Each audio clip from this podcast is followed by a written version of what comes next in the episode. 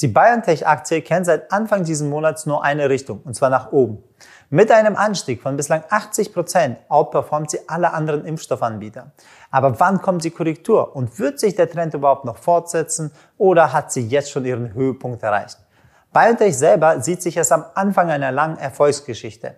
Ob der Kursanstieg also jetzt gerechtfertigt ist oder ob sich die Aktie noch in Zukunft verzehnfachen könnte, werden wir jetzt untersuchen. Wir schauen uns an, ob die Biotechnologie-Aktie auch ihren Preis wert ist oder ob es sich um eine gefährliche Spekulation handelt. Außerdem blicken wir auf interessante Preisbereiche und passende Strategien, um das meiste aus deiner Investition rauszuholen.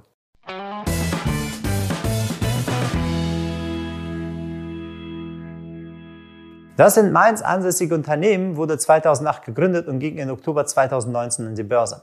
Schon ein Jahr später sorgte BioNTech für Schlagzeilen. Es war das erste Unternehmen, das einen mRNA-basierten Impfstoff gegen das Covid-19-Virus entwickelt hat. Die klinischen Studien wurden erfolgreich beendet und eine Wirksamkeit von 95 Prozent nachgewiesen. Dadurch konnte die BioNTech-Aktie die Erwartung der Anleger komplett erfüllen. Sehr viele Anleger haben nämlich zu Beginn der Pandemie den Kurs innerhalb von drei Tagen auf 240 Prozent nach oben getrieben, so wie bis zur Veröffentlichung der Studie ging es sozusagen für die Aktie weiter nach oben. Wer damals also an dem schlimmsten Punkt, also an der Spitze investiert hat, konnte trotzdem noch aus seiner Position 60 Prozent Gewinn rausholen. Gucken wir uns mal an, wie BioNTech Geld verdient. Sie entwickeln und forschen an moderne Technologien der Immuntherapie. Neben den mRNA-Wirkstoffen werden auch anderen Therapeutika geforscht. Ziel ist es, mit Infektionskrankheiten oder andere seltene oder schwer heilbare Krankheiten zu heilen. Im Fokus liegt jedoch auf der Onkologie, genauer der patientenspezifischen Behandlung von Krebszellen mittels gezielter Programmierung der körpereigenen Immunsystems. Bis auf den Covid-19-Impfstoff hat allerdings noch kein weiteres Projekt die klinische Studie beendet bzw. eine Zulassung erhalten. BioNTech-Umsatz wird also aktuell von einem einzigen Projekt gespeist. Wir sehen hier in 2020, dass 89 aller neuartigen Umsatzströme aus dem Covid-Impfstoff stammen. Davon wiederum waren 70 Prozent über den US-amerikanischen Produktionspartner Pfizer generiert worden. Werfen wir mal einen Blick auf die Entwicklung des Umsatzes und andere finanzielle Kennzahlen, um das Geschäft von BioNTech besser nachzuvollziehen. Bei Umsatz sehen wir, 2020 hatten sie Umsatz von 482 Millionen und im Jahr 2021 planen sie eine Verzwanzigfachung und einen Umsatz von 9,6 Milliarden. Die nächsten Jahre darauf erwarten sie aber eher einen Umsatzrückgang von 30 bis 50 Prozent da der Impfstoff sehr weit verbreitet wird. Sie planen also nicht, dass einer ihrer neuen Impfstoffe nochmal auf den Markt kommt. Beim Gewinn sieht es ähnlich aus. 2020 hatten sie 15 Millionen Gewinn. Die Jahre davor waren sie im Verlust, weil sie nichts sozusagen hergestellt haben. Aber 2021 planen sie 6 Milliarden Gewinn. Das ist fast 40.000 Prozent mehr als in dem Jahr davor. Die Jahre danach, 22, 23, planen sie auch mit einem Gewinnrückgang, wie es bei dem Umsatz auch ist. Ein Blick auf die Gewinnmargen sehen wir das, was Umsatz und Gewinn uns schon verrät. Sie haben extrem hohe Gewinnmarge von über 50 Prozent und diese wollen sie die nächsten Jahre beibehalten. 50 Prozent klingt am Anfang viel, aber man muss ja bedenken, sie haben seit 2008 erst das erste Mal geschafft, überhaupt richtige Umsätze zu generieren, um dahin zu kommen. Aber das ist üblich bei Biotechnologieunternehmen, die Jahre brauchen, bis sie was finden, weil wenn sie was finden, dann explodiert es komplett. Schauen wir uns noch die wichtigen Einflussgrößen an, um mittel- und langfristige Chancen und Risiken besser einschätzen zu können.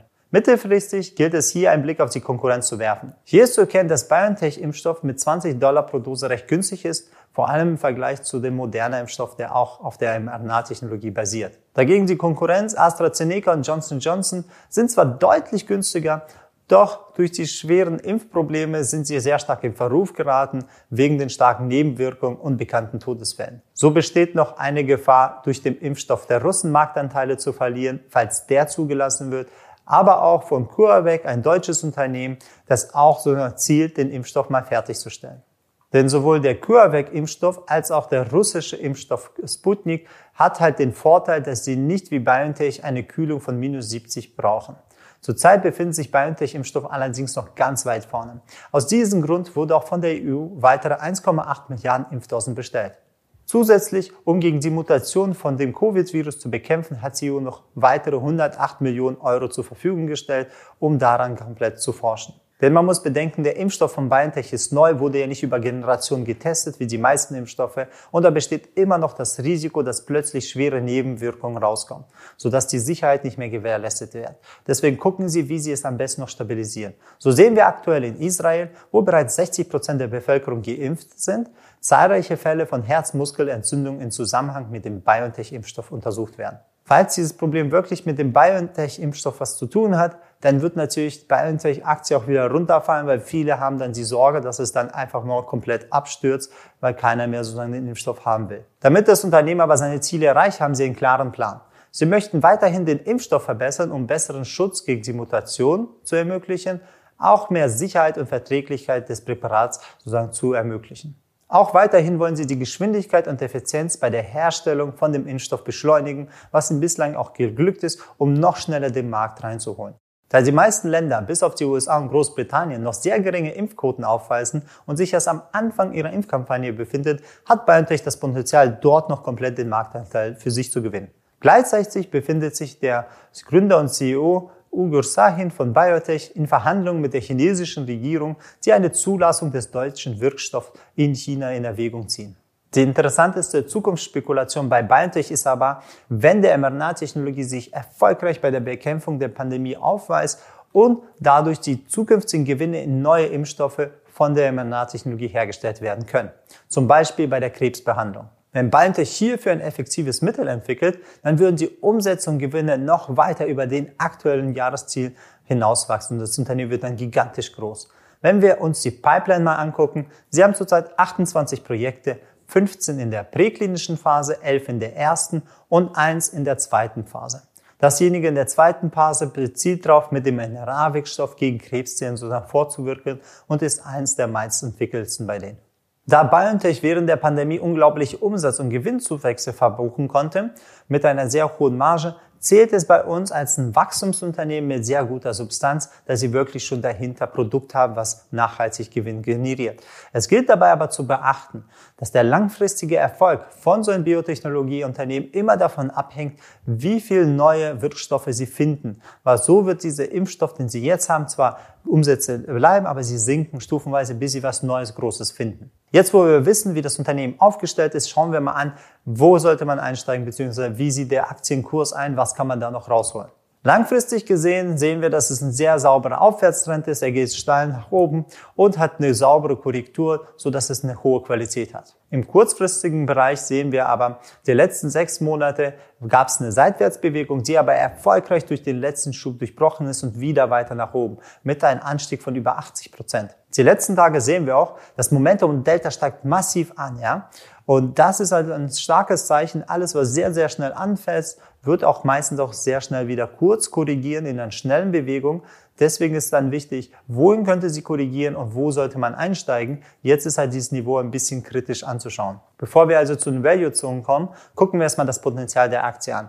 Sie hat eine Marktkapitalisierung von 34,5 Milliarden und wenn wir das KV berechnen anhand dieses Umsatzes, das sie dieses Jahr generieren, werden sie also ungefähr 3,5 KV haben. Also dementsprechend, wenn er sich auf diesem Niveau verhält, dann bleibt das KV recht akzeptabel. Das prognosieren auch die ganzen Leute, die Anleger, deswegen kaufen sie die Aktie so weit hoch. Ihr komplett adressierbarer Markt, wo sie also Umsatz generieren können, ist so globale Ausgaben von Medizin zu beziehen bis Jahr 2024 mit 1,31 Billionen US-Dollar zu beziffern. Allein der Markt für Krebsheilung wird eine Größe von 222 Milliarden bis 2026 haben, laut der Global Cancer Observatory. Somit sehen wir, die Aktie hat noch viel Potenzial nach oben, Sie können noch viele Umsätze generieren. In dem Augenblick, wo sie jetzt kommt und eine Korrektur stattfindet, wäre die erste interessante Value-Zone im Bereich zwischen 95 und 110. Und wenn sie die durchbricht, weil sie ja relativ schnell nach oben gegangen ist, kann es sehr schnell passieren, dass die erste Zone das nicht hält, dass der zweite Zone zwischen 70 und 90 Euro ist. Es ist üblich bei solchen Wertpapieren, die auch so stark steigen, wenn wir auch historische Volatilität angucken, dass sie 30 bis 50 Prozent korrigieren. Das müssen wir natürlich immer beachten, wenn wir überlegen, was steigen wir ein und wie steigen wir am besten rein. In diesem Fall würden wir jetzt nicht direkt am größten Kurs halt kaufen. Wir würden warten, bis in die Value-Zone reinkommt, gucken, wie es in der ersten Value-Zone sich verhält, beziehungsweise in die zweite wird es wahrscheinlich auch leicht reinrutschen und dann einfach einen Einstieg suchen. Wichtig dabei ist, da diese Werte sehr volatil sind, sollte man nicht einfach einfach einen Einstieg nehmen, sondern man muss eine doppelte Prüfung haben, zum Beispiel das zweite Signal oder eine doppelte Sicherung im Einstiegssignal haben, um wirklich sicher reinzukommen. Wer genau wissen will, wie wir das machen, kann es auch unseren Workshop auf unserer Homepage angucken. Falls ihr dann den Einstieg äh, bekommen habt, dann könnt ihr direkt auch das aggressiv absichern, denn diese Werte, sie haben einfach sozusagen eine binäre Abfolge, entweder er geht oder er geht nicht. Das ist kein so langsamer Wert, der auch sagen wir, mehr Freiraum braucht, sondern man kann sehr aggressiv den gesamten Stop platzieren, um wirklich das meiste rauszuholen. Aufgrund der hohen Volatilität macht es nicht so viel Sinn, direkt eine Option zu kaufen, weil die Preise zu hoch sind. Wenn man aber eine Optionskombination aufbaut, die sowohl Volatilität kauft als auch verkauft, dann kriegt man sie sehr günstig hin. Und da kann man zwei Sachen machen, die jetzt interessant sind. Die erste Sache ist, man wartet sozusagen, bis er in dieser Value-Zone ist, holt sich also bei dem Einstieg eine super Optionskombination und kann dadurch so 500 bis 600 Prozent Gewinn machen, wie die Preise sagen wir, immer in diesem Niveau waren. Und die zweite Möglichkeit ist es, man spekuliert jetzt schon auf einen Abwärtstrend. Das heißt, weil dieser Anstieg so massiv stark war und die Korrektur ja sowieso kommen wird bei diesem Wertpapier, kann man jetzt eine Optionskombination halt aufbauen, die nach unten auch ungefähr 4 bis 500 Prozent reinholt. Man muss aber beachten, der Vorteil dabei ist, wenn man so eine Optionskombination aufbaut, man hat gedeckte Risiken. Also man kann nicht mehr verlieren, auch wenn der Wert weiter nach oben geht. Also ich würde jetzt nicht empfehlen, einfach zu sagen, ich werde diese Aktie short gehen, denn wenn man short geht und der Aktie nach oben geht, hat man fast unbegrenzten Verlust, wenn man es nicht absichert. Aber mit einer Optionskombination ist es sehr sinnvoll, denn man kann wirklich ganz klar sein Risiko bestimmen und mehr kann man nicht verlieren, hat aber dafür die vierfache Chance. Eine reine Buy-and-Hold-Investition zu jetzigen Zeitpunkt würde ich nicht empfehlen. Man hat halt diese ganzen Chancen. Klar kann er nach oben nochmal 30, 40 Prozent laufen, aber er kann auch 30, 40, 50 Prozent fallen. So eine 1 zu 1 Chance macht also nicht so viel Sinn. Buy-and-Hold macht eher Sinn, wenn es untere äh, Value-Zone erreicht oder noch günstig sozusagen zum Einstieg ist. Muss man aber bedenken, diese Wertpapier existiert nur von News. Wenn sie wirklich was Neues herstellen, dann steigt er. Man kann jetzt nicht so pauschal sagen, dass sie die nächsten Jahre saubere Gewinne und Umsätze haben, weil so stabil ist es jetzt nicht. Also abonniert den Kanal, wenn ihr weitere Aktienanalysen sehen wollt und umfassendes Wissen zu den Investitionen erhalten wollt. Schreibt mir in die Kommentare, was ist eure Meinung zu BioNTech? Werden Sie es schaffen, einen neuen Meilenstein im Bereich Medizin zu setzen oder fällt die Aktie wieder zusammen? Ich wünsche dir alles Gute, Eider von Finment.